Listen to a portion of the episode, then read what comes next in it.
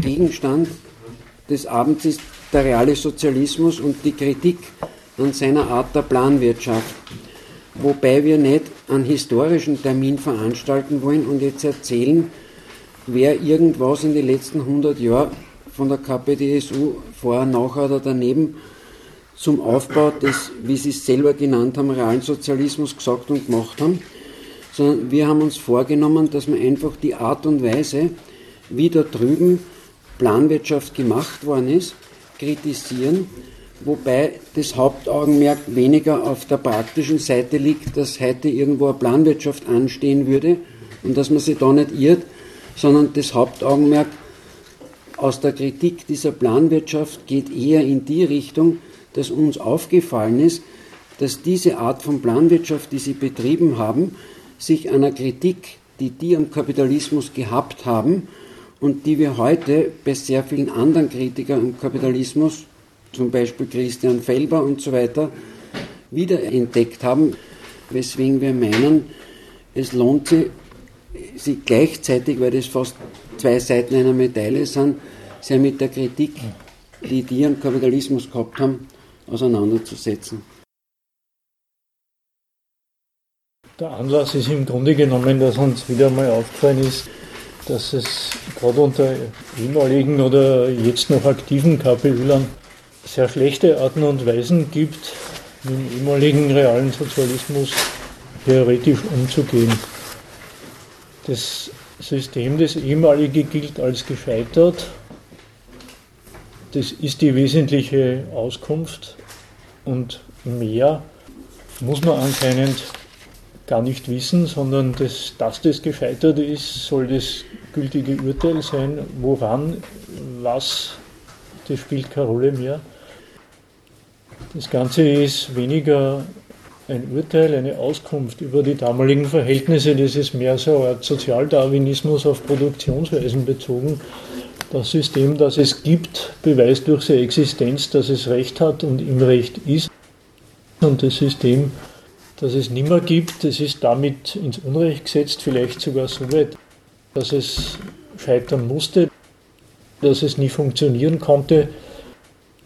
Radikale Interpreten der Linie, die gehen ja dann so weit, dass sie sagen, es war von Anfang an eine Totgeburt von der Revolution angefangen, weil die historisch gar nicht auf der Tagesordnung stand und, und, und. Aber das, was in dem Weltbild gescheitert ist, ist nicht sehr ausdifferenziert bis gar nicht vorhanden. Wobei das Scheitern selber ja schon ganz offensichtlich so nicht stimmt. Immerhin hat der reale Sozialismus nach seinen Prinzipien 70 Jahre lang funktioniert. Dann ist die führende Partei zum Ergebnis gekommen, dass sie höllisch unzufrieden ist mit dem, was sie da geschaffen und am Laufen gehalten hat, hat einen Reformprozess eingeleitet, der Reformprozess hat sich erstaunlich schnell in Richtung Marktwirtschaft aufgelöst und gelöst. Aber dass das andere Notwendigkeiten gehabt hätte, als die, die die Partei selber beschlossen hat, ist uns eigentlich nicht bekannt. Vielleicht ist ja das schon der erste Streitpunkt. Klar, Gorbatschow hat wie jeder Politiker auch die Tour beherrscht, dass er seine Linie als alternativlos dargestellt hat es geht nicht anders, so wie jetzt geht es nicht weiter. Aber das ist ja, wenn man sich die historischen Ereignisse vergegenwärtigt und ein wenig ins Detail geht, sofern das notwendig ist, dann doch als Schutzbehauptung kenntlich. Eine andere Tour, schlecht damit umzugehen, die ist hier dokumentiert. Da hat sie der Walter Bayer und der Muri seinerzeit noch zusammen über den Stalinismus verbreitet. Das Buch ist kenntlich als ein Versuch, weniger sie da was zu erklären, sondern halt Glaubwürdigkeit zu gewinnen.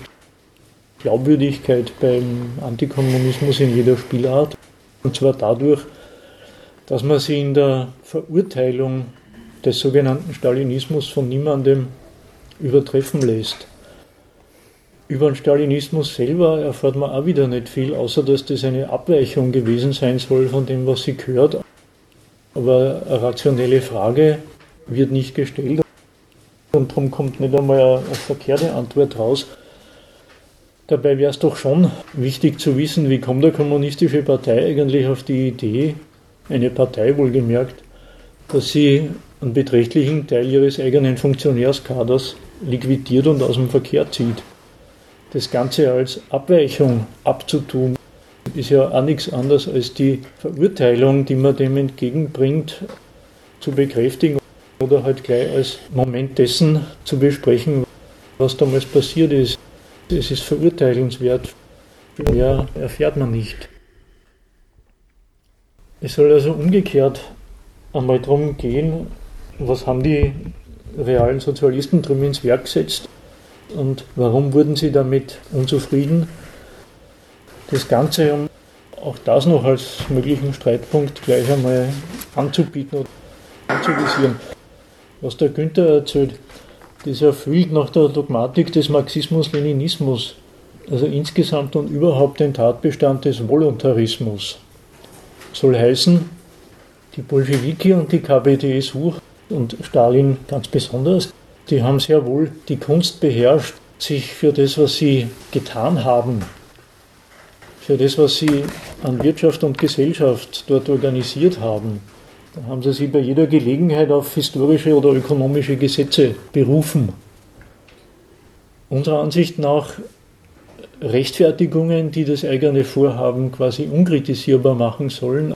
Aber tatsächlich war dort bei der Einrichtung, nachdem die alte Ordnung zerstört war, und auch bei der Auflösung der Wille, Voluntarismus, der Wille der Partei, die entscheidende Instanz, die die Gesellschaft nach ihren Vorstellungen umgemodelt und dann auch wieder weggemodelt hat. Das einmal gleich vorweg gesagt, wie das zu verstehen ist, was jetzt kommt. Wie immer, wenn es Einwände gibt oder Fragen, Bedenken, dann muss man sich halt immer rühren. Wir werden ja wie immer ohne exakte Rednerliste auskommen.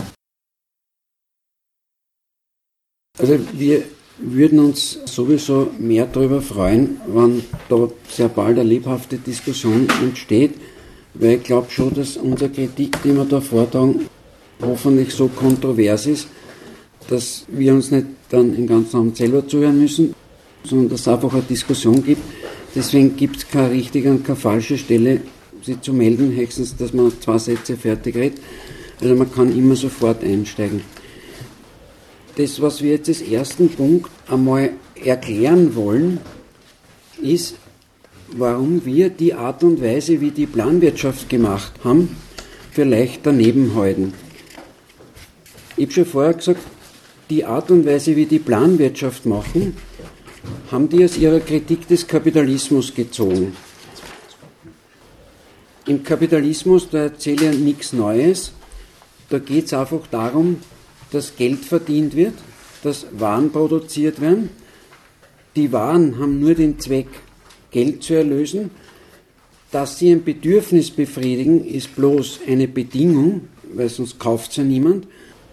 Aber der, der es produziert, dem geht es nicht darum, dass sich irgendjemand über schöne Schuhe freut, über eine nette Wohnung mit Aussicht oder über einen Urlaub, sondern dem, der es produziert, dem geht es darum, dass er aus dem Geld, das er vorschießt, mehr macht.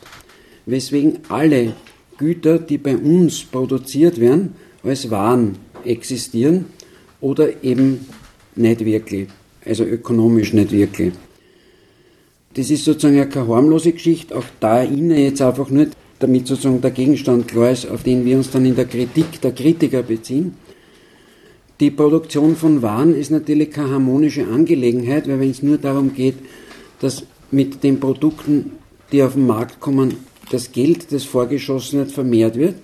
Dann geht es darum, dass man die so herstellt, dass man die, die das Gleiche machen, aus dem Markt wirft, dass die, die die Bedürfnisse haben, in unserer Ökonomie überhaupt nur existieren, wenn sie bezahlen können, also zahlungsfähig sind, weil es geht nicht um die Vermehrung von Schuhen, Autos oder sonst irgendwelchen Gütern, wo sich dann die Gesellschaft freut, dass viele Sachen haben das verwendet, sondern unsere Gesellschaft, und mit unserer meine ich nicht dich und mich, sondern da meine ich halt die, die die Wirtschaft und den Staat lenken, also unsere Politiker, unsere Wirtschaftskapitäne, denen geht es darum, dass an diesem Standort, wo sie die Macht haben, der Reichtum, der in Geld vorhanden ist, wächst.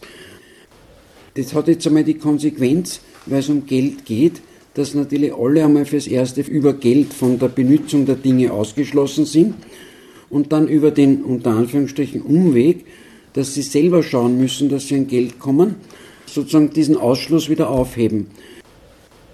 Das ist aber jetzt nicht, wie man in der Schule lernt oder in der Volkswirtschaftslehre, eine praktische Angelegenheit. Gut, dass es Geld gibt, weil da kann man dann alles dorthin, wo man kriegt, sondern jeder weiß, das Geld muss man erst verdienen. Und da schaut der Großteil der Bevölkerung ein bisschen blöd aus, nicht weil sie blöd sind, sondern weil sie nicht über die Mittel verfügen, dass sie sozusagen an Geld kommen, außer dass sie ihre Arbeitskraft verkaufen und da nur insofern zu Geld kommen, wie es den Benützern dient, ihr Geld, ihren Reichtum zu vermehren, weswegen sie dann auch oft kein Geld verdienen können, selbst wenn sie wollen. Und selbst wenn sie Geld verdienen, dann immer nur so viel, dass man wieder antreten kann. So, und diese Verhältnisse, wo es um abstrakten Reichtum geht, wo sozusagen die Mittel der Konkurrenz, den zu erreichen, Ware, Geld, Preis, Löhne, Gewinn, das sind die Mittel da bei uns. An dem, an dieser Produktion des abstrakten Reichtums ist den Bolschewiki seinerzeit und auch später den Fans dieses Vereins eigentlich weniger die ganzen Methoden der Herstellung, also über Geld, über Ware, über Gewinn, über Lohn, negativ aufgefallen, sondern sie haben gesagt, das dient ja alles nur dazu, dass privat bereichert wird, dass das Geld eine Macht in der Hände der Geldbesitzer ist, dass das Geld nicht einen Nutzen für die Produzenten hat. Das ist die erste Kritik gewesen, die sie gehabt haben, weswegen sie einmal die ganzen Mittel der Konkurrenz gar nicht so sehr für verwerflich hielten, sondern für bloß im Kapitalismus einseitig zum Nutzen der Kapitalisten eingesetzt. Und den Staat, den bürgerlichen Staat, wie wir den nennen, und auch wie die ihn genannt haben, bei dem haben sie die Verfehlung gesehen, dass er sich nicht darum kümmert, dass alle von der Produktion einen Nutzen haben, sondern er hat gesagt, das geht natürlich nicht, weil die haben das Profitinteresse als oberstes. Die Kritik am bürgerlichen Staat war vor allem eine vom Standpunkt der Gerechtigkeit, die sagt, der kümmert sich nicht darum, dass alle an den Erträgen beteiligt werden. Da steht da, das war mal das erste Zitat, das ist ein bisschen ein Bild für das, was ich jetzt gerade gesagt habe. Zum ersten Mal in der Geschichte erhielt der Staat die Möglichkeit, die Entwicklung der Wirtschaft im Rahmen also da man es sich selbst, das war 1938, erhielt der Staat die Möglichkeit, die Entwicklung der Wirtschaft im Rahmen der gesamten Gesellschaft zu lenken. Der bürgerliche Staat kann niemals, nicht einmal im Krieg, zu einer gesamtgesellschaftlichen Planung und Leitung der Produktion emporsteigen, weil das auf Privateigentum basierende Profitinteresse oberstes Gesetz bleibt. Das ist jetzt meine ein bisschen eine überraschende Kritik, wenn man schon die Wirkungen dieser ganzen Sachen wie Geld, Ware, Profit, Lohn bemerkt, dass der bürgerliche Staat nicht einfach halt bloß dasteht und nicht schaut, dass gescheit verteilt wird, sondern einen Gewaltapparat unterhält, der genau alle Leute unter die Verhältnisse zwingt, dass sie ohne Geld zu nichts kommen, der mit seiner Gewalt dafür sorgt, dass überhaupt das Eigentum gilt weil ansonsten wäre das lächerlich, wenn die Sachen zur freien Verfügung sind und ich würde behaupten, das gehört mir. Da ist schon Gewalt unterstellt. Und jetzt ist einigermaßen überraschend, dass man dem vorwirft, er würde keine gesamtgesellschaftliche Planung veranstalten, weil man kann einem Rauchfangkehrer vorwerfen, dass ein Rauchfang nicht kehrt, ein Arzt kann man vorwerfen, dass er einen Patienten nicht behandelt. Das kehrt irgendwie zu dem, was ihn ausmacht aber dem bürgerlichen Staat vorzuwerfen, dass er keine gesamtgesellschaftliche Planung macht, geht ein bisschen an der Sache vorbei, außer man meint, genau darum ging's. Und das meine ich, muss man schon ernst nehmen bei den realen Sozialisten, die haben wirklich gemeint, also auf der einen Seite, ja, die haben nicht einfach gemeint, okay, ungerecht, so wie das heute viel sagen, und dann wählen wir halt Die neue Oktoberrevolution macht die FPÖ gelesen, wenn man meint, ungerecht wählt man FPÖ oder SPÖ, sondern die haben schon gemeint, ihre Kritik, die ist so fundamental, dass man nicht einfach irgendwelche Reformen macht, sondern dieser Staat gehört mit Gewalt beseitigt und die Verhältnisse, die Eigentumsverhältnisse, die der aufrechterhält, die gehören auch mit Gewalt beseitigt. Und deswegen haben wir die bolschewiki Revolution gemacht, haben den Zahn bzw. die Nachfolgeregierung Kerensky beseitigt und haben mit ihrer revolutionären Macht alles, was bis dahin als Sachzwang gegolten hat, nämlich wenn man was will, muss man Geld verdienen, oder in Russland halt als Leibeigener irgendwelche Ackerfurchen mit der Hand durchpflügen, das haben die außer Kraft gesetzt mit ihrer Revolution und das haben sie sich auch nicht abkaufen lassen von irgendwelchen Reformisten oder so, sondern sie haben gesagt, das setzen wir außer Kraft, ohne dem geht was nicht. Geht nicht eine vernünftige Produktion von Gebrauchsgütern, damit alle Leute was haben. Der Gedanke, der ist ja sehr sympathisch, dass man die Verhältnisse, die Gewalt, die diese Verhältnisse aufrechterhält, dass man die abschaffen muss, weil ansonsten man sozusagen immer dem unterworfen ist. Was aber eher unsympathisch ist, dass man dann, wenn man sozusagen diese Sachzwänge außer Kraft gesetzt hat, wenn man die Eigentümer enteignet hat, wenn man die Staatsgewalt, die diese Eigentümer sozusagen ins Recht gesetzt hat mit ihrer Gewalt, wenn man die ausgehebelt hat, dass man sagt, so, und jetzt machen wir eine Produktion der Güter, eine stürmische Entwicklung der Produktivkräfte und eine militärische Absicherung unseres Ladens, das natürlich klar ist, dass das auswärts äh, nicht Sympathie eingebracht hat. Jetzt machen wir die stürmische Entwicklung unserer Produktion genau mit den Mitteln, die im Kapitalismus vorhanden waren. Geld, Lohn, Ware und so weiter. So, jetzt will ich dann auf die einzelnen Sachen ein bisschen eingehen und erklären, warum das so widersinnig ist. Eine Güterproduktion, also wenn der Zweck ist, die Güter zu produzieren, sie dann als Waren zu veranstalten. Einmal bis daher, ja. Ich hätte da eine Frage, also was die Kritik zu diesem Satz betrifft. Da wird gesagt, also im bürgerlichen Staat, im Kapitalismus kann keine gesamtgesellschaftliche Planung stattfinden oder was. Das an sich ist vielleicht die Kritik an der Sache, weil ja die Planung im Kapitalismus ja eine Vollendung findet, ne? Mehr oder weniger. Na, wenn ich mir Industrie und äh, Kooperation, Industrie, Manufaktur anschaue, dann ist ja jeder, jeder Handgriff durchgeplant. Mhm. Also diese Planung ist ja da. Also ist das jetzt äh, die Kritik an, an diesem Zitat? dass da gesagt wird, dass im bürgerlichen Staat keine gesamtgesellschaftliche Planung vollstatten, was ein Unsinn ist. Ne? Es ist ja jeder Handgriff durchgeplant. Jeder Handgriff in der Fabrik sicher, aber das Zitat ist der Vergleich mit der eigenen Produktionsweise. Mit dem wird der Kapitalismus verglichen und dann wird ihm die Differenz als ein Unvermögen angedichtet, sage ich einmal die meinen, im Kapitalismus ist es halt nicht, gibt es nicht die Planung, die es bei ihnen gibt, was ja stimmt.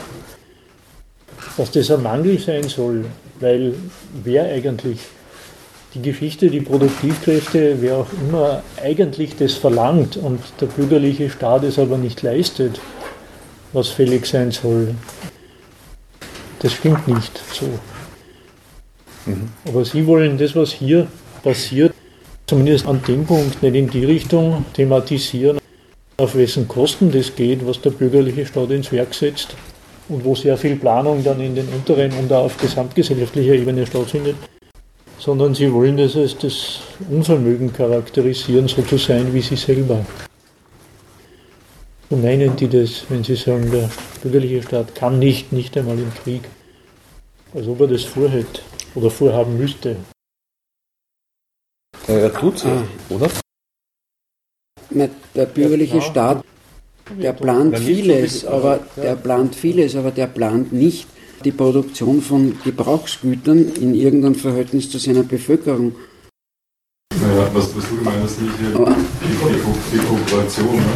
die findet schon statt, aber nicht gesamtgesellschaftlich, wo sich die Leute zusammentun, sondern im Betrieb. Und der Zweck dieser Kooperation ist ja gerade alles in die Wege zu leiten, in der Konkurrenz einen Vorteil zu erzielen. Das ist dann, das ist dann so gemeint und das haben die fälschlicherweise als Unvermögen des bürgerlichen Staates kritisiert, dass sie genau das zulassen. Mhm. Also die Kooperation ist antagonistisch. Ne? Du meinst, sie kritisieren. Du meinst den Produktionsprozess, der geplant ist. Mhm. Das war auch damals so. Ja. Es war ein Faschismus so, dass der bürgerliche Staat die Planung übernommen hat. Genau. Aber es, es ist nicht der Produktionsprozess an sich eines, einer Ware gemeint, sondern die Interaktion aller Waren in es fällt Ihnen zum Beispiel in der Krise auf. Ja? In der Krise ist Reichtum, der nicht benutzt wird, Menschen, die verarmen und so weiter und so fort. Ja? Und da kommen Sie mit Ihrer Kritik, das müsste doch zueinander passen können. Ne? Sprich zum Beispiel Massenkaufkraft. Also Sie haben dann mehr oder weniger stark betont, dass es zu ändern ist, nur über einen gewaltsamen Umsturz. Oder haben gesagt, die, die, die, der Ausgangspunkt war immer, es passt nicht zusammen. Ja? Mhm. Als wenn es der Zweck wäre. Dieses als wenn es der Zweck wäre, als wenn, mhm. sich die, äh, als wenn sich die Dinge, so wie der Volkswirtschaftslehre, einfach immer im Gleichgewicht befinden ja. müssten. Was mir noch aufgefallen ist bei dieser Zentralkomitee-Ansprache oder dem Ding, dass es halt irgendwie eine komische Aussage ist, auch vor dem eigenen ideologischen Hintergrund der Imperialismustheorie weil ein Kernstück auch der leninschen Imperialistentheorie ist, dass es mittlerweile eigentlich schon eben was den Imperialismus vom früheren Kapitalismus unterscheidet, dass es da ja schon eine größere Zentralisierung gibt, dass es eine Tendenz zum Faschismus gibt, dass theoretisch auch mit Gewalt eine Planung zumindest für einen bestimmten Zweck durchgesetzt wird, sei es jetzt ein Krieg, was ja auch in Hitler-Deutschland genauso passiert ist. Also das ist halt immer auch die Frage, für welchen Zweck wird dann produziert und das ist halt bei dem Zitat nicht drin geht es darum, den Staat zu erhalten, quasi, dass der Staat seine Macht aufrechterhalten kann durch eine, in einer kriegerischen Auseinandersetzung oder hat es irgendwie einen anderen Zweck? Das ist auch immer die Frage, dann auch die Recht, das muss man auch vom Hintergrund der Rechtfertigung einer Herrschaft oder Staatsmacht, die halt belagert war, von allen Seiten sehen. Das, was du sagst, ist schon richtig. Wenn ein bürgerlicher Staat in seiner Existenz gefährdet wird, dann kommt er schon auf die Idee, dass er sagt, das Geschäft, das er sonst befördert, gilt nur insofern, als es ihm nützt. Das heißt, er tut sein Parzell dann nicht als oberstes Ziel, was weiß ich, Kriegsproduktion und so weiter, obwohl übrigens die Faschisten das immer noch mit Geld gemacht haben und die Rüstungskapitalisten, wie man weiß, während Faschismus auch so viel verdient haben, dass die Familien bis heute noch halbwegs über der Armutsgrenze leben. Okay, aber wir tun jetzt nicht mit Faschismus weiter, aber weil es uns zweit geht, ja an dem Punkt geht es einfach darum, dass jetzt Kritiker der Privatmacht des Geldes, Kritiker des bürgerlichen Staates, die sagen, da sieht man ja, die arbeitende Klasse kommt ja nicht auf ihre Kosten, dass die dann genau, wenn sie diese Sachzwänge, die haben halt die Revolution gewonnen und haben über viele Jahre hat es schon gedauert, bis sie das in ihren Laden so weit gehabt haben, dass die gesamte Bevölkerung unter dem Kommando der Partei und ihrer Mitglieder organisiert war, dass sozusagen nichts anderes gezählt hat, als was sie ins Werk setzen, dass sie dann über sich das schlechte Urteil haben, eine Güterproduktion geplant macht man nicht so, dass man einfach schaut, was besitzt man an Arbeitskräften, Rohstoffen, wissenschaftlichen, technischen Voraussetzungen und Mittel. Und dann teilt man das ein und schaut, legt fest, was man will und dann startet man los und dann hat man unheimlich viel zum Organisieren. Sondern dass die meinen, eine Gebrauchswertproduktion kann man nicht einfach so machen, weil es gibt ja auch, wenn man den Kapitalismus und seine Sachzwänge außer Kraft gesetzt hat, sowas wie objektive Gesetze der Ökonomie. Sie haben jetzt gesagt, das Wertgesetz und die wahre Geldbeziehung, die existiert immer und die muss man kennenlernen. Und man kann überhaupt nur was produzieren, wenn man das, was man produziert, nicht einfach nur sagt, ich will Eisenbahnen, sondern indem man sagt, der Staat gibt allen Dingen einen Preis. Der Preis soll aber jetzt so sein, dass er nicht einen Großteil der Bevölkerung ausschließt. Da schreitet er ein. Seine Betriebe sollen nicht einfach Dinge produzieren und werden dann auch beurteilt, ob sie das hinkriegen oder nicht, sondern seinen Betrieben schiebt er Geldbeträge zu, die sollen mit den Geldbeträgen, die sie bekommen, halt irgendwelche Gebrauchswerte produzieren. Und zwar gleichzeitig, indem sie auch das Geld, das sie damit erlösen, an Gewinn machen, Geld vermehren.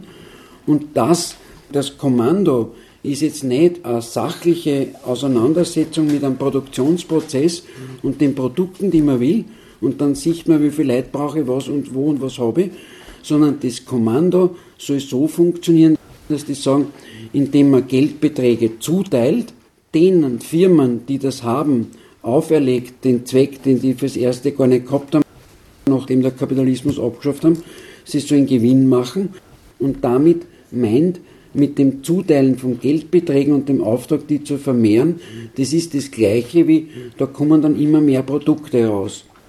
Das aber nicht so wie im Kapitalismus, wo es darum geht, abstrakten Reichtum, nämlich Geld zu verdienen und das ist dann das Höchste. Und wenn man das erreicht hat, bricht sich das an nichts. Sondern das soll ja nur ein Mittel sein, nicht der Zweck, die Geldvermehrung, ein Mittel, das immer mehr Gebrauchsgüter produziert werden. Okay, das ist einmal der Gedanke, der da dahinter steckt. Und die Begründung lautet, das ist sozusagen eine Gesetzmäßigkeit, die sie halt dem Studium des Marxismus-Leninismus entnommen haben, dem sie niemand entziehen kann, wann er noch so alle Sachzwänge und Zwingherren des Kapitalismus abgeschafft hat. Darf ich nur kurz zu ja. Verständnisfragen, wie das funktioniert? Also wenn jemand eine, eine Firma geleitet hat, eine Firma, eine, einen Produktionsbetrieb geleitet hat, was hat der für Vorgaben bekommen? Der hat gesagt, ihr sollt, ihr sollt Schuhe produzieren, ein Paar darf so und so viel kosten, so viel Budget und war das ungefähr so oder, oder wie? Ja, aber wenn man es jetzt genauer macht, das ist jetzt so gegangen. Die haben ja. gesagt, wir wollen Schuhe, Eisenbahnen, was weiß ich was haben und haben einmal geschaut, jetzt haben wir die und die Betriebe, die das halt machen. Und ich meine, historisch, das war halt die Leistung von Stalin vom Zweiten Weltkrieg, dass er eine Industrialisierung hingebracht hat, die halt mehr oder weniger alles, was man braucht, produziert. Und zwar, das ist jetzt nur ein Gag, ich meine jetzt mit Stalin nur als Zeit, ja. Ich meine jetzt die Zeit, wo der Stalin, glaube ich, 1927 der Meinung war, dieser Übergang von äh, der ursprünglichen Akkumulation, die man braucht, ist abgeschlossen, hat an dem Tag beschlossen, die ganzen Gesetzmäßigkeiten, die es zehn Jahre lang behauptet haben, denen man unterliegt, die gelten nichts mehr und hat mit der Kommandomacht seiner Partei und seinen Mitgliedern eine Industrialisierung in die Wege geleitet, die zumindest das Resultat gehabt hat, dass man das Deutsche Reich, das ja nicht unwesentlich ausgestattet war mit Mitteln, im Zweiten Weltkrieg Parole bieten konnte. So, und von dem, also sozusagen, ich jetzt nur gemeint, der hat das dann so richtig durchgesetzt und was da jetzt vor war, man kann über das reden, da diese neue ökonomische Politik und dann die ursprüngliche Akkumulation, dann die Zwangskollektivierung. Aber wir reden jetzt praktisch über den entwickelten realen Sozialismus ja. und da ging das so. Da ist jetzt von einem Betrieb verlangt worden, er soll Schuhe produzieren. Erstens sollen die Schuhe, das haben die erklärt vom Kapitalismus, durch den Preis nicht die Konsumenten ausschließen. Das heißt, der Preis soll so sein, dass sie die Leute Schuhe leisten können. Das heißt, der Preis war mal festgelegt. Ja. Das zweite war, jetzt musste der Betrieb Materialien einkaufen. Die Preise waren auch festgelegt ja, von den anderen Betrieben. Und dann musste er Löhne zahlen die Löhne waren in einem gewissen Sinn auch festgelegt. Bei eins haben sie die realen Sozialisten bis zum Schluss nicht nehmen lassen, dass sie gesagt haben, jeder Mensch, der arbeiten will und kann, ja, der soll nicht ausgeschlossen werden. Der hat eine Arbeit, der hat auch einen Lohn und der Lohn ist so groß, dass man zumindest, und das ist halt dann in der DDR ein bisschen anders als in der Sowjetunion gewesen und in Tschechien, der halt irgendeinen Standard, aber Wohnen, Essen, Schlafen, Heizen, anziehen. Das war dort das überall drin. Ähm, Spielraum war dann sozusagen der, der, Produktionsprozess selbst und halt auch die Qualität des Produktes letzten Endes, dass man sagen kann. So, und jetzt sprichst du einen interessanten Widerspruch an, auf den ich jetzt kommen wollte, nämlich den sie sich damit eingehandelt haben. Sie haben jetzt auf der einen Seite gesagt, dem Betrieb sind jetzt sozusagen die Preise im Verkauf, im Einkauf vorgegeben. aus den Gründen, die ich genannt habe. Ja. Der Lohn ist auch vorgegeben aus den Gründen, die ich genannt habe, auf er der Wert liegt. Der Betrieb hat aber jetzt den Auftrag gehabt, einen Gewinn zu vermehren. Und zwar, der Zweck, der dahinter stand, von oben war die Idee, wenn man denen sagt, ihr vermehrt den Gewinn, das ist dann ein Erfolg, dafür kriegen sie dann halt irgendwelche Lohnzuteilungen oder so irgendwas. Aber wenn ihr das macht, ja, dann geht es dem, der Gosplan, das ist der Verein in der Sowjetunion, der diese Fünfjahrespläne gemacht hat, oder der Abteilung für Produktion und Entwicklung in ZK, äh, SED, oder wie die alle geheißen haben, denen ging es nicht darum, dass die Betriebe reich werden, weil der Betriebsleiter war nicht der Besitzer, das war der Staat, sondern denen ging es darum, dass er sagt, und wenn wir denen jetzt ein Geld zuweisen, dieses Interesse, das die gar nicht haben, ja, weil die haben halt irgendwelche Sachen, was Maschinenwort sind, das Interesse implantieren, indem man sagen, und wenn es Gewinn macht, dann kriegt es halt irgendwelche Ferientage für die Belegschaft, der Betriebsleiter kriegt außer Orden irgendwelche Zuwendungen und so weiter, dann hätte das folgende Wirkung, dann würde unten wie von selbst, ohne dass man das noch extra planen müsste, automatisch mehr Schuhe entstehen. Ja? Das war die Idee. Indem ich sage, Geld soll vermehrt werden und der Zweck ist aber nicht, dass Geld vermehrt wird, sondern dass das ein Hebel ist, deswegen ist das eine Hebelwirtschaft, dass dann mehr Gebrauchswerte entstehen. Das heißt, dann, der Absatz selbst ist nicht geplant worden, wie viele Schuhe dann auch tatsächlich verkauft werden. Da hat es dann schon eine Art Markt gegeben dafür, also hat es unterschiedliche Schuhproduzenten oder? Na, äh, die Schuhproduzenten, die es gegeben hat, sind von oben ins ja. Werk gesetzt worden. Also da konnte niemand sagen, ich tue jetzt Schuhe produzieren, weil ja außer dem Staat eh kein Mensch über die Produktionsmittel verfügt hat. Aber das, was du jetzt sagst, die Preise, die Abnahmepreise, die mussten nirgends dann Markt suchen, mhm. sondern der Staat hatte eine Einkaufsgenossenschaft ja. gehabt mit seinen Handelsorganisationen, die ihm das kauft und dann ins Geschäft braucht. Mhm. Und bei denen war ja eh weniger das Problem, dass sie zu viel gehabt hätten zum Verkaufen. Aber das, worum es jetzt geht, bin, also jetzt kommt sozusagen die Krux an dem. Wenn ich jetzt sage, ich tue in dem Betrieb das Interesse, Geld vermehren ist für ihn gut. Und ich will aber, dass dann damit gleichzeitig automatisch entsteht, es gibt immer mehr und bessere Gebrauchswerte. Dann installiere ich da einen Widerspruch, der genau das Projekt gefährdet. Nämlich, wenn jetzt der Betriebsleiter sagt, die Löhne sind fix, jetzt nicht nur die Löhne, sondern auch das Arbeitsrecht, der nicht sagen kann, er arbeitet äh, am Wochenende oder so, oder zehn Stunden länger, die Einkaufspreise, die Verkaufspreise sind fix, dann kommt man konsequenterweise auf Ideen, die bei uns immer als Absurdität der Planwirtschaft mit ihren Höhepunkten gehandelt worden sind. Da kommt man auf so Sachen wie, wenn das Leder für die Sohle teurer ist, vielleicht ist irgend, was weiß ich was, ein billiges Leder, dann, da habe ich dann eine größere Gewinnspanne, kann ich dann mehr Schuhe produzieren oder vielleicht, wenn ich irgendwas ganz was anderes mit der Schuhproduktion mache, äh, was zufällig mehr einbringt, dann tue ich irgendwelche Schuhkasteln zusammenschrauben. Dann kommt aber jetzt sozusagen ins, planmäßig ins Werk, dass du ständig den Fortschritt des Gebrauchswerts gefährdest. Und zwar nicht, weil irgendwer im Betrieb blöd ist, sondern weil der Hebel, mit dem der Betrieb einen Erfolg hat und seine Leute, weil über die Zuteilung dann der Mittel, die sie, wenn sie die Planziele erreicht haben, kriegen, haben sie einen höheren Lohn der Betriebsleiter halt auch eine Prämie kriegt, dann fangen sie an, an diesen Produkten zu sparen. Ja? Und dann sozusagen schlägt ihnen Gebrauchswert aus. Jetzt hat der Gosplan und die Verantwortlichen sofort dieses Problem erkannt. Und jetzt haben sie wieder was Interessantes gemacht. Sie haben nicht gesagt, dann lassen wir das Ganze mit dem blöden Geld Zuteilung Gewinn machen, sondern wir sagen denen, sagt, was braucht's, wir schauen, ob wir es kriegen und dann produziert Schuhe, dann hätte kein Mensch dort das Interesse gehabt, die Qualität der Schuhe zu senken, damit er mehr Gewinn macht, sondern die haben gesagt, na, jetzt gibt es nicht nur Geldzuteilungen und den Auftrag Gewinn zu machen, sondern es gibt dann sowas, das hat dann bei denen die interessanten Namen wie Hauptplan und Nebenplan Kennziffern gehabt. Da hat man dann gesagt, naja, jetzt müssen wir damit das nicht gegen einen Gebrauchswert ausschlägt, jetzt müssen wir irgendwelche Gebrauchswertkriterien einführen. Jetzt haben sie irgendwelche Gebrauchswert, Kriterien. Ich kenne eins aus der Literatur, das waren jetzt mit Traktoren. Die haben Traktoren produziert, dann haben die festgestellt, die sparen am Material, damit sie halt mehr Traktoren billiger produzieren können. Dann haben sie jetzt festgestellt, die sind schlecht, die Traktoren, die sind reparaturanfällig. Dann haben sie gesagt, so, das ist jetzt nur ein Beispiel und das steht für das System. Ja. ja.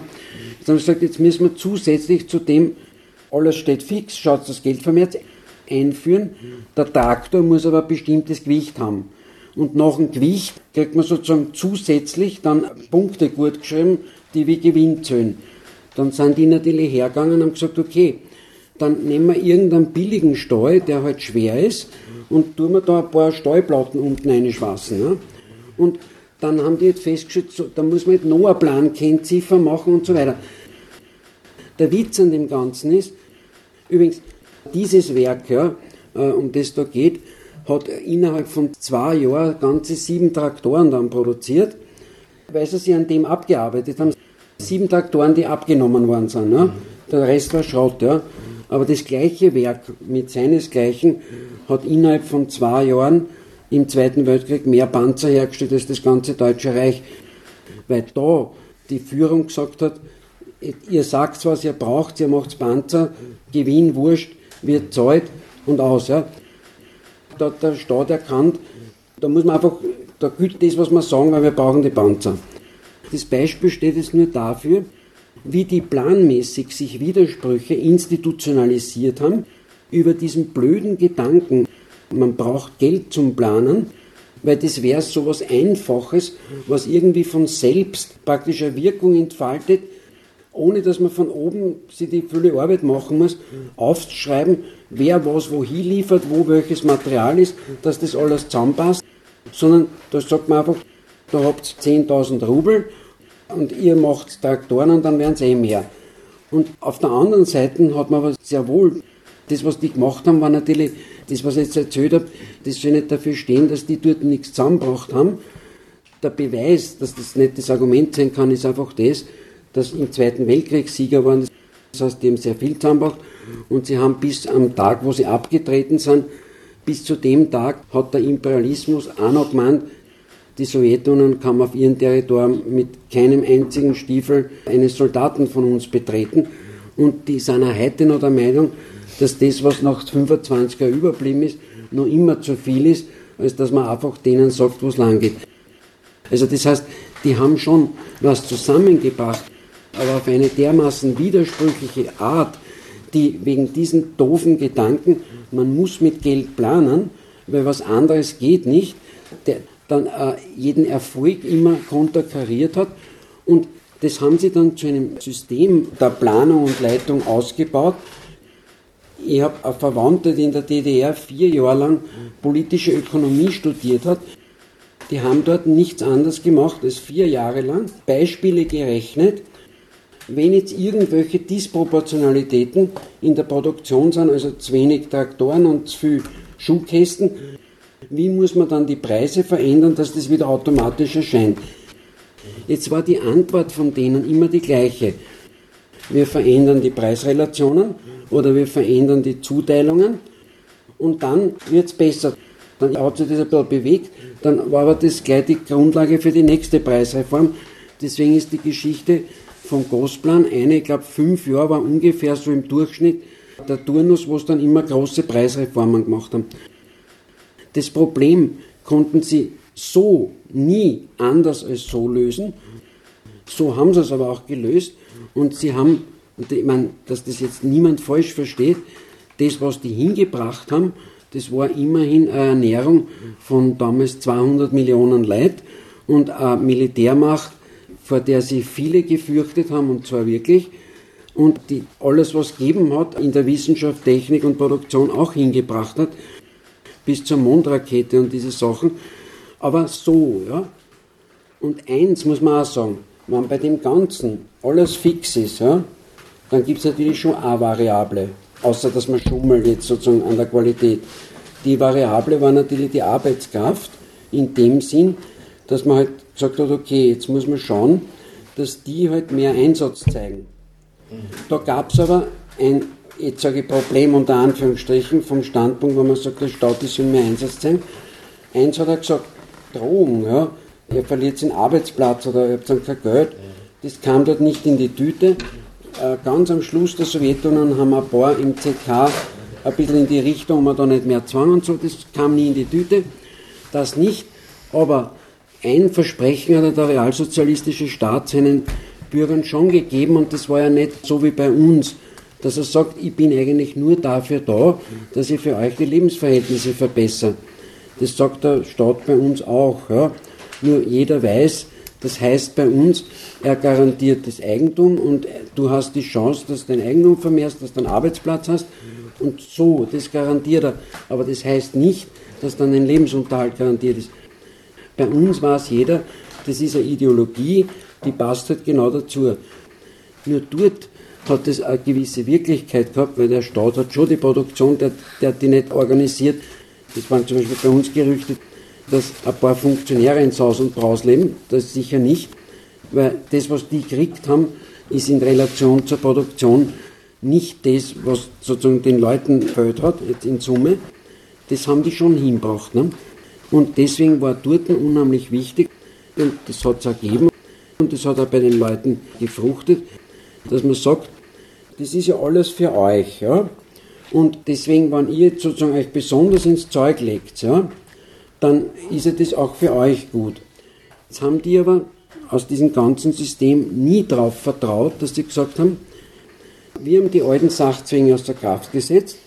Jetzt haben wir ein paar Jahre lang Marxismus, Leninismus diskutiert, jetzt weiß jeder, was lang geht. Das heißt, es ist jeder davon überzeugt oder die Masse, dass es günstig war, an gesamtgesellschaftlichen Produktionsprozess teilzunehmen, ohne dass jeder sagt, und was habe ich davon? Wir waren alle zusammenwirken, haben alle mehr.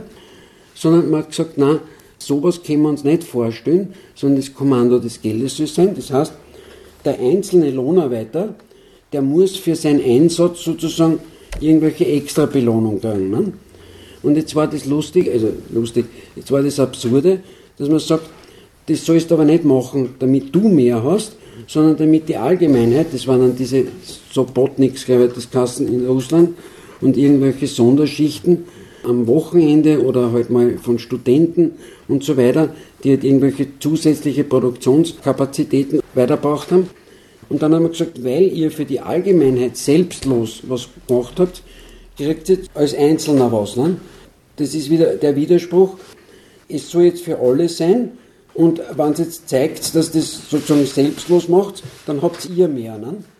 Da institutionalisiert man wieder den Gegensatz von gesamtgesellschaftlicher Produktion und dem Einzelnen. Aber nicht, weil wie irgendwelche bürgerlichen Psychologen meinen, dass der Beweis dafür ist, dass der Mensch immer nur Egoist ist. Das ist nicht der Grund, sondern weil der Vorteil des Einzelnen nur so erreichbar war und zwar institutionalisiert. Das andere hat übrigens ja niemand probiert. Ne? Der Beweis stinkt ja dann aus. Das waren halt alles Umgangsweisen mit dem, dass sehr häufig nicht das rausgekommen ist, was die Planungsbehörde ursprünglich im Sinn gehabt hat. Kapitalismus ist es so, dass die Eigentümer ihr Eigentum vermehren, die Arbeitskraft benutzen und das, was rauskommt, ist das Allgemeinwohl. Da können die in der normalen Presse beschriebenen himmelschreienden Unterschiede zwischen Arm und Reich dabei sein. Da ist der absurdeste Luxus und daneben das größte Elend. Das ist das Allgemeinwohl, weil das die Ökonomie ist, die den Staat ernährt die Ökonomie, aus der der Staat über Steuern sein Einkommen abgreift und auf dessen Basis er sich verschuldet. Beim realen Sozialismus war das schon der Anspruch, man will ein politisch vordefiniertes Allgemeinwohl erzielen, indem eben der Staat die Preise festsetzt, umgekehrt die Freigabe der Preise. Das war ein großer Schritt in Richtung Marktwirtschaft oder überhaupt bei der letzten Phase die Entscheidung also der Staat setzt die Preise fest und die Finanzmittel, die Gewinne, die die Betriebe planmäßig hätten produzieren sollen und zum Teil auch haben, die werden dann auch von Staatswegen dorthin gelenkt, wo der Staat seine Investitionen haben wollte. Und nicht dorthin, wo Privatmenschen der Meinung waren, sie verdienen am meisten. durch den Versuch, sich eine Planung zu ersparen, indem der Preismechanismus, so wie das die Ideologen der Marktwirtschaft behaupten, indem der Preismechanismus für eine ausgewogene, gleichgewichtige Entwicklung der Volkswirtschaft sorgt. Weil das im Grunde genommen nie funktioniert hat, aber funktioniert auch gemäß den Vorstellungen der Planer und Leiter. Die selber waren als regelmäßige Nebenwirkung sozusagen mit dem, was sie ins Werk gesetzt haben, unzufrieden. Unzufrieden mit dem, was zustande gekommen ist, weil sich die Betriebsleitungen an die Vorgaben gehalten haben. Und das hat die Planungsbehörde halt als ihre Daueraufgabe begriffen, mit dem umzugehen. Wenn das, was die Betriebe produzieren oder das, was gesamtgesellschaftlich rauskommt, nicht dem entspricht, was die Behörde haben will, dann muss man durch neue Kennziffern oder durch zusätzliche Finanzmittel oder auch durch wenn man einen Fabrikdirektor an die Wand stellt, dafür sorgen, dass es doch klappt. Ja, und so hat es dann auch funktioniert. Es ist halt ein Unterschied, wie man sich dazu stellt, wenn man merkt, die Versuche, diesen von der kapitalistischen Ideologie beschworenen Preismechanismus auszunutzen und dann knirscht es bei verschiedenen Gelegenheiten. Ja, da haben die gesagt, dann muss man darauf aufbauend offensiv weitermachen, indem man eben zum Beispiel die Geldrechnung um zusätzliche Normen, normative Kennziffern ergänzt, damit die das wieder in die richtige Richtung lenken, was der Preismechanismus offenbar doch nicht so ganz zur Zufriedenheit hingekriegt hat. Ich meine, es gibt da Zitat 5 bis 7, da haben wir wen gefunden, einen Genossen Jaroschenko, das hat uns auch sehr überrascht. Es hat also scheinbar doch innerhalb der KPDSU Leute wie ihn gegeben, weil der wird ja nicht zufällig im ZK gesessen sein. Der Stalin referiert das und der philosophiert er halt, dass im Sozialismus objektive Gesetze gibt, das Wertgesetz, dem man folgen muss. Dass es eine wahre Geldbeziehung gibt, die man genau erforschen muss und seine Vorstellung und jetzt meine ich mit Ihnen stellvertretend für die Mehrheit der Kommunistischen Partei der Sowjetunion, seine Vorstellung war, dass ein historisch, dialektisch, materialistisch geschulter Marxist-Leninist genau erforscht, wie diese Gesetze der Ökonomie sind. Wer das richtig macht, der weiß genau den richtigen Preis, mit dem alles klappt. Das war seine Vorstellung. Ja? Und deswegen hat er dafür geworben, dass, wie er sagt, dass seine Betriebsleiter das Wertgesetz studieren und der Genosse Jaroschenko ist auf die erfrischende Idee gekommen, ich sage jetzt nur zwei Sätze, der hat gemeint, ob man nicht einfach statt, dass man dauernd diese ganzen Fragen der politischen Ökonomie diskutiert, irgendwie sie mit der Frage beschäftigt, wie organisiert man Produktion. Ob das nicht irgendwie gescheiter wäre, das andere zu lassen, den nimmt der Stalin als Beispiel wie absurd das ist. Ne? Das kann man zu Hause nachlesen. Aber scheinbar hat es dort auch ein paar Leute gegeben, denen dieser Widerspruch aufgefallen ist. Der hat sich halt nicht durchgesetzt. Ne? Diese Geschichte da, ne? wenn man den Marxismus, Leninismus und die Gesetze der Ökonomie beherrscht, was ja sozusagen die Pflicht von jeden Marxisten, Leninisten ist, wenn man die beherrscht und sogar als Betriebsleiter, ja, dann weiß man genau, wie man diese Sachen also diese Preise und so ausnutzt, weil da kennt man die Gesetze und dann geht die Rechnung auf. Und das ist jetzt, da will ich nur darauf hinweisen, das ist nicht einfach nur irgendein philosophisches Herumspinnen und dann redet man wieder was, wo man Schaufen herkriegt, sondern das hat der dann durchgesetzt bei seinen Betriebsleitern und zwar in der Weise, dass er gesagt hat, wenn jetzt irgendwo was nicht klappt, dann haben die Zuständigen also die Betriebsleiter oder der Ortsparteichef oder sogar der Regionalparteichef oder sogar irgendein Minister im ZK, dann haben die den Marxismus-Leninismus nicht richtig angewandt. Und das kann nur zwei Gründe haben. Entweder sie sind unfähig oder der zweite, sie sind objektiv oder wirklich Feinde des Sozialismus, Saboteure.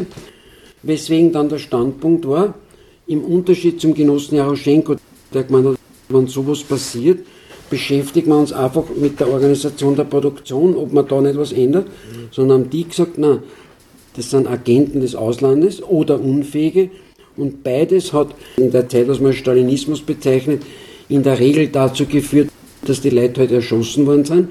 darüber natürlich ein massiver Druck aufgebaut worden ist, dass die einzig flexible Größe, die Arbeitskraft, dort immer für das einsteht, was denen einer geldorganisierter Plan nicht hergibt. Und dann, wie das Werkel nach dem Zweiten Weltkrieg stabilisiert war, hat man niemand mehr erschossen. Ist aber das gleiche Prinzip. Dann ist er halt vom Betriebsleiter zum Hubstaplerfahrer geworden oder vom Bezirksparteichef zum Kassier oder irgend sowas.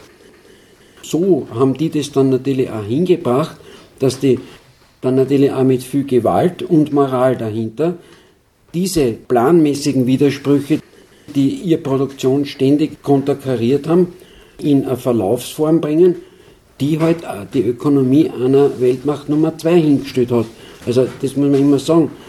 Unser Referat will nicht sagen, das konnte nicht gut gehen, die mussten scheitern. Das, was die hinbracht haben, wie sie es hinbracht haben, ärgert an aufrechten Kommunisten. Aber was hinbracht haben, hat die Imperialisten bis zum letzten Tag geärgert, weil das haben schon hinbracht, so viel. Ne? Aber offenbar gab es die Debatten. Wenn man dem Glauben schenken darf, dann hat es Leute gegeben, die waren der Meinung, Planung, das ist das, was man halt vermutlich als Logistik bezeichnet. Man muss halt organisieren, dass die verschiedenen Stufen der Produktion rationell ineinandergreifen, dass die Zulieferung klappt, dass alle Elemente vorhanden sind, dass auch die von der Zeit her das Hand in Hand arbeiten klappt. Also das war vorhanden. Für viele andere war es offenbar selbstverständlich, dass Ökonomie nur mit Geld geht, dass Ökonomie nur mit Kauf, Verkauf, Tausch geht. Dem kann man eines entnehmen, weil eines ist klar, wenn man so eine staatlich geplante Geldwirtschaft in die Gänge bringen will, dann versucht man schon ein bisschen zumindest oder ein Stück weit das, was im Kapitalismus als Sachzwänge existiert, zu übernehmen und ein wenig anders zu benutzen. Wer was haben will, der muss es kaufen. Wer es kaufen will, muss Geld verdienen. Jetzt ist klar, jeder hat einen Arbeitsplatz gehabt und er ist an den Preisen nicht gescheitert. Aber die Vorstellung, man müsste die Leute agitieren und vom Plan überzeugen, davon hat man sich ja schon ein Stück weit verabschiedet, weil jeder, der dort irgendwas will, der muss Geld verdienen und ist so auf alle Fälle dabei und einbezogen, egal wie er dazu steht. Ich würde da ganz kurz, also ein bisschen haben sie dem System ja selber misstraut, weil es hat ein paar Bereiche gegeben, wo diese Art von Planung nicht gegolten hat. Nämlich beim Kern der staatlichen Souveränität, nämlich beim Militär, bei ja. der Rüstung. Da haben sie sich auf das nämlich nicht verlassen. Da haben sie schon gesagt, wir wollen die Qualität von Waffen, da haben sie sich auf diese Planziffern nicht verlassen. Und im Zweiten Weltkrieg haben sie es auch nicht gemacht. Mir ist ja schon gefallen, ja. Im Zweiten, Im Zweiten Weltkrieg also, haben dann die Panzer produziert ohne, ohne Probleme. Also, was mich an den Ganzen ein bisschen durcheinander bringt, weil am Punkt 4 haben wir ein Lenin-Zitat, was mich dann wiederum sehr an die neue politische Ökonomie erinnert. Und ob diese Sichtweise, die dann 1938 kam, ob das nicht irgendwie eine Folge der, obwohl es andere Hintergründe hat, eine Folge dieser neuen politischen Ökonomie, die ja, glaube ich, zumindest zum Ziel gesetzt hat, dass damals halt glaubt haben, dass die Entwicklung der Produktivkräfte nur mit kapitalistischen Mitteln vorangeht. Und das hat der Lenin offensichtlich selber geglaubt, ne? in dieser neuen politischen Ökonomie. Ja, man, man kann jetzt zu dem Zitat eine historische Anmerkung machen. Wir haben das einfach, ich sage, warum das da steht. 1922, die Bolschewiki haben die Macht übernommen, haben drei bis vier Jahre Bürgerkrieg geführt, den haben sie gewonnen unter extrem vielen Opfern und mit der Sache noch verständlichen, unschönen Sachen. Den haben sie gewonnen gehabt. Das Land war, da war kaum was da. Und sie haben eine Bauernklasse, die sie selber erst geschaffen haben, nämlich Bauern als Eigentümer, die gab es ja vorher gar nicht, die haben die Bolschewiki statt die Grundbesitzer eingesetzt. Und jetzt haben die festgestellt, jetzt haben wir einen Krieg gewonnen, ja,